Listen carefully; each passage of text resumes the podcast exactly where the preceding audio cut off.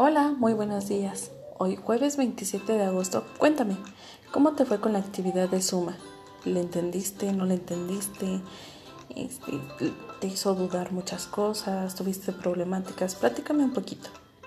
Cuando termines de platicarme, ahora vamos a seguir con nuestra actividad número 2 de nuestro cuadernillo de trabajo. En esta vas a tener que rellenar el signo de suma que se encuentra en carácter común. Este tiene una forma de cruz. Lo puedes sentir alrededor de, ella pues tiene silicón para que tú también lo sientas la forma en el que se encuentra.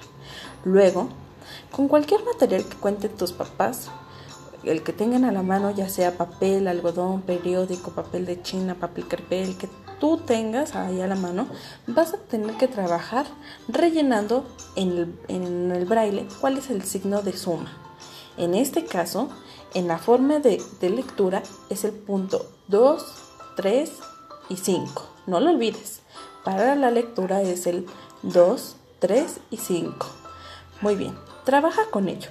Y cuando termines te vas a dirigir a tu actividad número 3, que, va, que es de resolver algunas sumas. Pídele a mamá o a papá que te presten algún material en concreto, ya sea piedritas, lápices, colores, este, frijoles, lo que ustedes tengan a la mano.